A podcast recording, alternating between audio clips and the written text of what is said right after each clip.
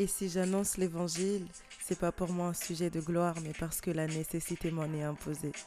Alors pour l'amour que Dieu a pour le monde, j'ai osé dire oui. Bienvenue dans Jay the Podcast, ta safe zone. J'ai grandi avec un handicap et depuis mon plus jeune âge, je sais ce que ça fait de se sentir seul et d'être seul. J'ai grandi avec le rejet, avec le poids du regard des autres, ce qui a fait que j'ai eu une baisse de l'estime de soi, de la confiance et de l'amour de soi. Et c'était très difficile pour moi de me regarder dans un miroir parce que le regard des autres, le rejet que j'ai subi, ça a fait baisser ma valeur au fil des années. Et ce n'est qu'aujourd'hui que je suis en train de comprendre qu'il y a une différence majeure entre être seul et se sentir seul. Et ça me tient à cœur de faire cet épisode avec vous parce que auparavant, j'aurais voulu avoir quelqu'un pour m'expliquer cette différence afin de comprendre ce qui se passait en moi et surtout autour de moi. Donc si tu es à la maison, prends la position la plus confortable possible et si tu es dans les transports, mets bien tes écouteurs. On va parler ensemble et ça va bien se passer. Let's go. Je suis née en 1998 en Haïti, dans la maison de mes grands-parents. À cette époque-là, il n'y avait pas toute la technologie qu'on connaît aujourd'hui. Je suis née de manière surnaturelle. Déjà, avant de naître, ma mère m'a raconté qu'elle est tombée avec moi lorsque j'étais dans le ventre. Et au lieu de sortir à neuf mois comme tous les enfants normaux, je suis sortie bien après. Elle m'a dit qu'il fallait que son corps prenne le temps de récupérer tout le sang qu'elle avait perdu, etc., etc. Bref, je ne saurais pas trop vous expliquer. Et euh, lorsque je suis née, étant donné que je suis pas née à l'hôpital, on a remarqué qu'il y avait quelque chose de pas normal avec mon corps, avec mes pieds.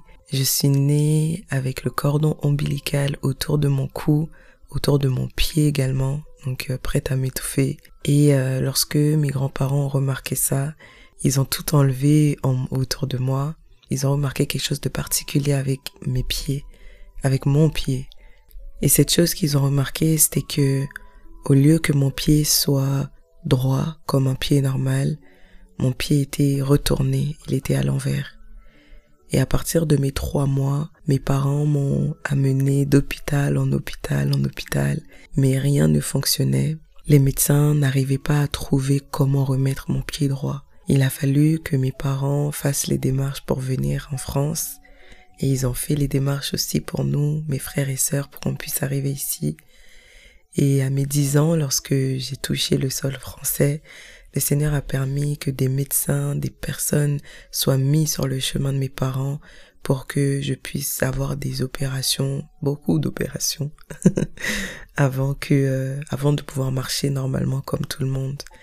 Et c'est pour ça que j'aime beaucoup dire que la France, c'est la terre qui m'a permis de faire mes premiers pas. La première opération en France, du coup, a duré plus de 24 heures, d'après ce que mes parents m'ont dit. Moi, j'étais j'étais out. Après avoir passé près d'un an dans l'hôpital où je me suis fait opérer, j'ai dû aller faire de la rééducation pour réapprendre à marcher avec, avec mon nouveau pied. Et par la suite, j'ai, je suis retournée à l'école. Et quand j'y suis retournée, il y avait beaucoup de, d'enfants qui se moquaient de moi, qui me pointaient du doigt parce que je boitais beaucoup. Il fallait que je apprenne à marcher, right? Et jusqu'à mes dix ans, je me suis débrouillée pour marcher. j'ai survécu. Et euh, ben c'était compliqué au début de ne pas boiter, de ne, de marcher droit en fait, c'était compliqué. Et les enfants, lorsqu'ils ont vu ça, lorsqu'ils ont vu cette différence, euh, j'ai été beaucoup pointée du doigt, beaucoup rejetée, ce qui a fait que pendant les récréations, j'étais souvent avec les professeurs J'allais pas du tout jouer avec les enfants. Et donc, inconsciemment, j'ai dû renoncer à mon enfance et j'ai dû porter une veste d'adulte pour pallier aux moqueries que je recevais. Les circonstances de la vie m'ont forcé à devenir mature. Et cette habitude, si je peux dire ça comme ça, m'a suivi jusqu'à jusqu'à maintenant, jusqu'à aujourd'hui. J'ai toujours cette tendance à me tourner vers les personnes plus âgées que moi, et à l'école, j'étais celle qui était souvent au fond de la classe lorsqu'il n'y avait pas de plan de classe. Je sais pas si ça existe toujours aujourd'hui. Mais lorsque les profs ne décidaient pas de nos places, euh, moi je me mettais souvent au fond de la classe. Je levais rarement la main même si je connaissais les réponses parce que justement cette peur d'être rejeté, de ne pas être accepté, je l'avais nourri, je l'avais gardé en moi au fil des années. Je n'avais pas de safe place, je n'avais pas de personne capable de m'expliquer ce qui était en train de se passer en fait, ce qui était en train de de m'arriver. Et donc je gardais tout ça en moi et, je vivais ma life. et ce n'est que maintenant que je suis en train de comprendre tout ce qui était en train de, de, de se passer. Dès mon plus jeune âge, je me sentais seule et j'ai été seule. La différence majeure que je suis en train d'apprendre qu'il y a entre ces deux choses, c'est que l'un est un choix et l'autre ne l'est pas. J'admire énormément l'un de mes frères qui met souvent sur les réseaux en story qu'il va prendre du temps tout seul, qu'il va passer du temps avec Dieu, qu'il va se déconnecter et qu'on devait prier pour son cœur, etc. Je l'admire énormément parce qu'il me pousse à faire même. Même si c'est compliqué, même si c'est difficile, ça m'inspire. Il y a quelques années, je me détestais tellement que même me regarder dans le miroir, c'était compliqué. En fait, j'avais pris tout ce que les gens disaient de moi et j'en avais fait mon identité. J'avais pris le rejet, le dégoût, la haine, j'avais fait de ça mon identité et j'étais devenue ce que les gens disaient que j'étais. Et inconsciemment, j'ai nourri ça jusqu'à il y a quelques mois où j'ai compris qu'il fallait me détacher de qui j'étais afin de devenir la personne que Dieu a prévu que je devienne. C'était compliqué pour moi de passer du temps toute seule, donc de choisir d'être seule, parce que me regarder dans le miroir, c'était compliqué.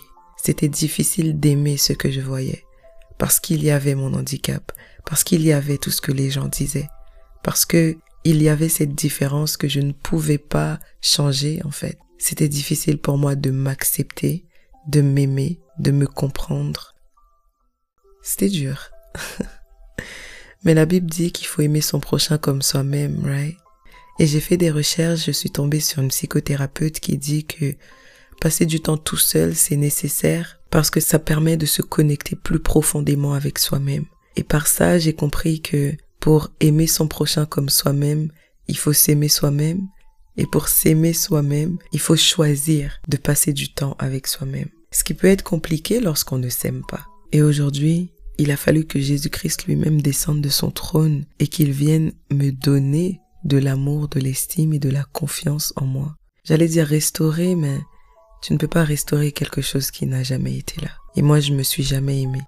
Et même si avant c'était dur pour moi d'être toute seule, aujourd'hui je me fais des dates toute seule, je me balade toute seule, je vis ma best life. Vraiment, je passe mes meilleurs moments en tête à tête avec moi-même et ça, ça n'aurait jamais été possible sans l'aide de Dieu.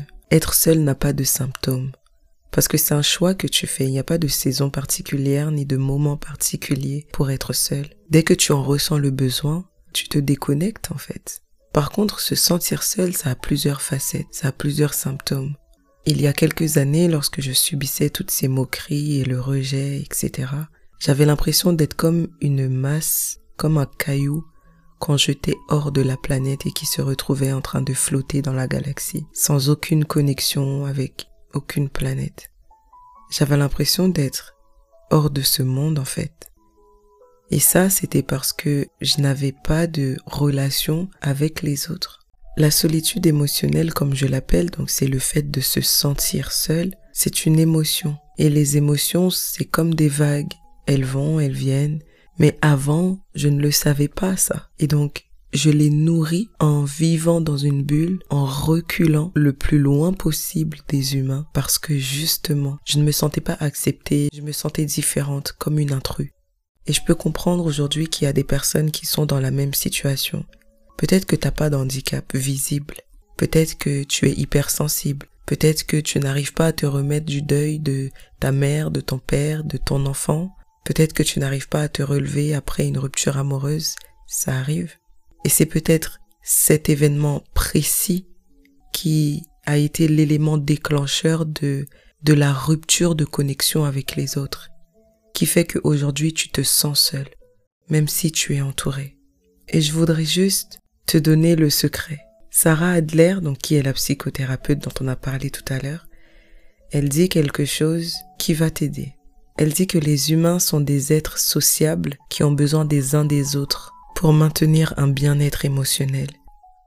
Et donc avec ça, on comprend que l'un des moyens de surmonter cette solitude émotionnelle, c'est de se connecter aux autres, c'est de recommencer à parler à tes parents, recommencer à participer au repas de famille, recommencer à sortir avec les copines, recommencer à participer aux, aux after-work après le travail, recommencer à vivre. Ne laisse pas ce que tu as vécu t'empêcher de vivre.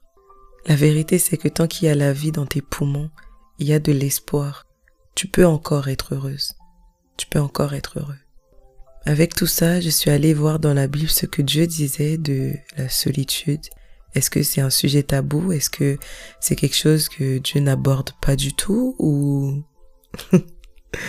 en lisant un peu, j'ai compris que dans la Bible, il n'y a personne qui a été aussi seul et qui s'est senti aussi seul que Jésus-Christ. Celui qu'on appelle notre Sauveur, notre Seigneur, celui qui s'est donné pour nous, il a vécu la solitude. Dans les évangiles, Luc, Marc, Jean, Matthieu, on nous raconte des moments où Jésus a dû fuir la foule pour aller se mettre à l'écart sur la montagne pour prier. Et on nous raconte des moments où Jésus a été tellement seul qu'il a crié et même Dieu le Père s'est détourné de lui. Quel niveau de solitude. Sur cette croix, il a crié à Dieu. Il a dit, Père, pourquoi m'as-tu abandonné? Quel niveau de solitude. Et même lorsque j'entends parler et que je lis les témoignages des disciples et des apôtres de comment ils ont vécu leur foi, comment ils ont vécu des martyrs, comment ils ont été martyrisés, traumatisés.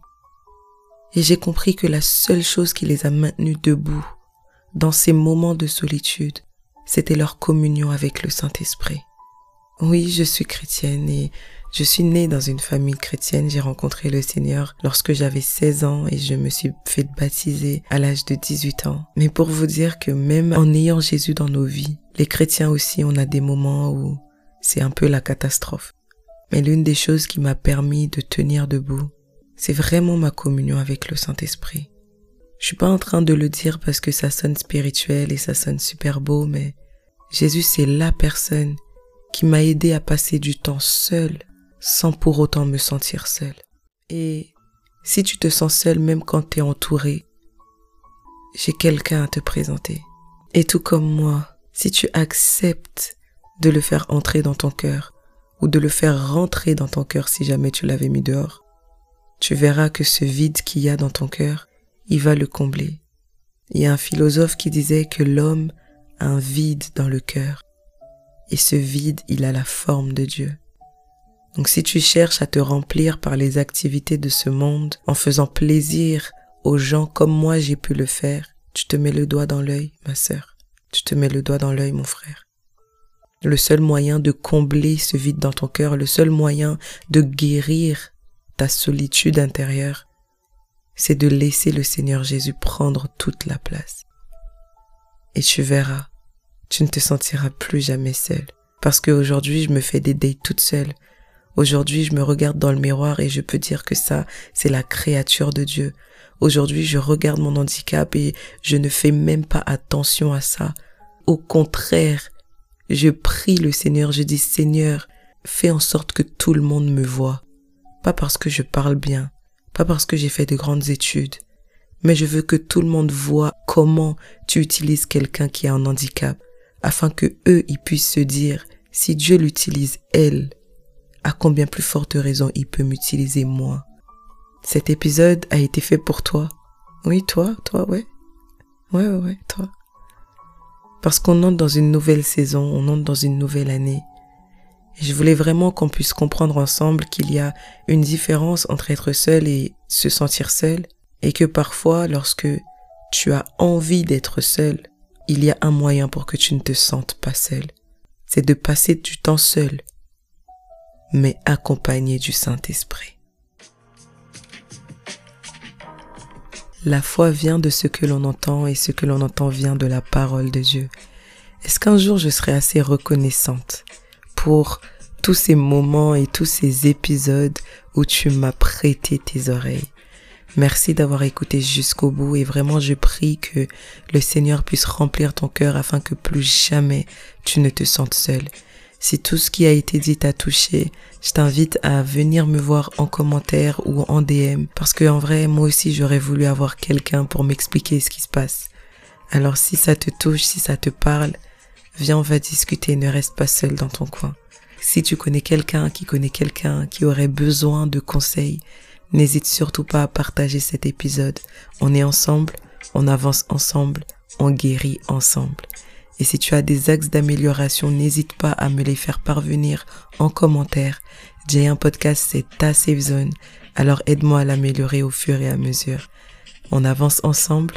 N'oublie surtout pas ça. N'oublie pas aussi de t'abonner au podcast afin de ne rien, rien rater. On est ensemble. On avance ensemble on guérit ensemble. Je te retrouve très bientôt pour le prochain épisode.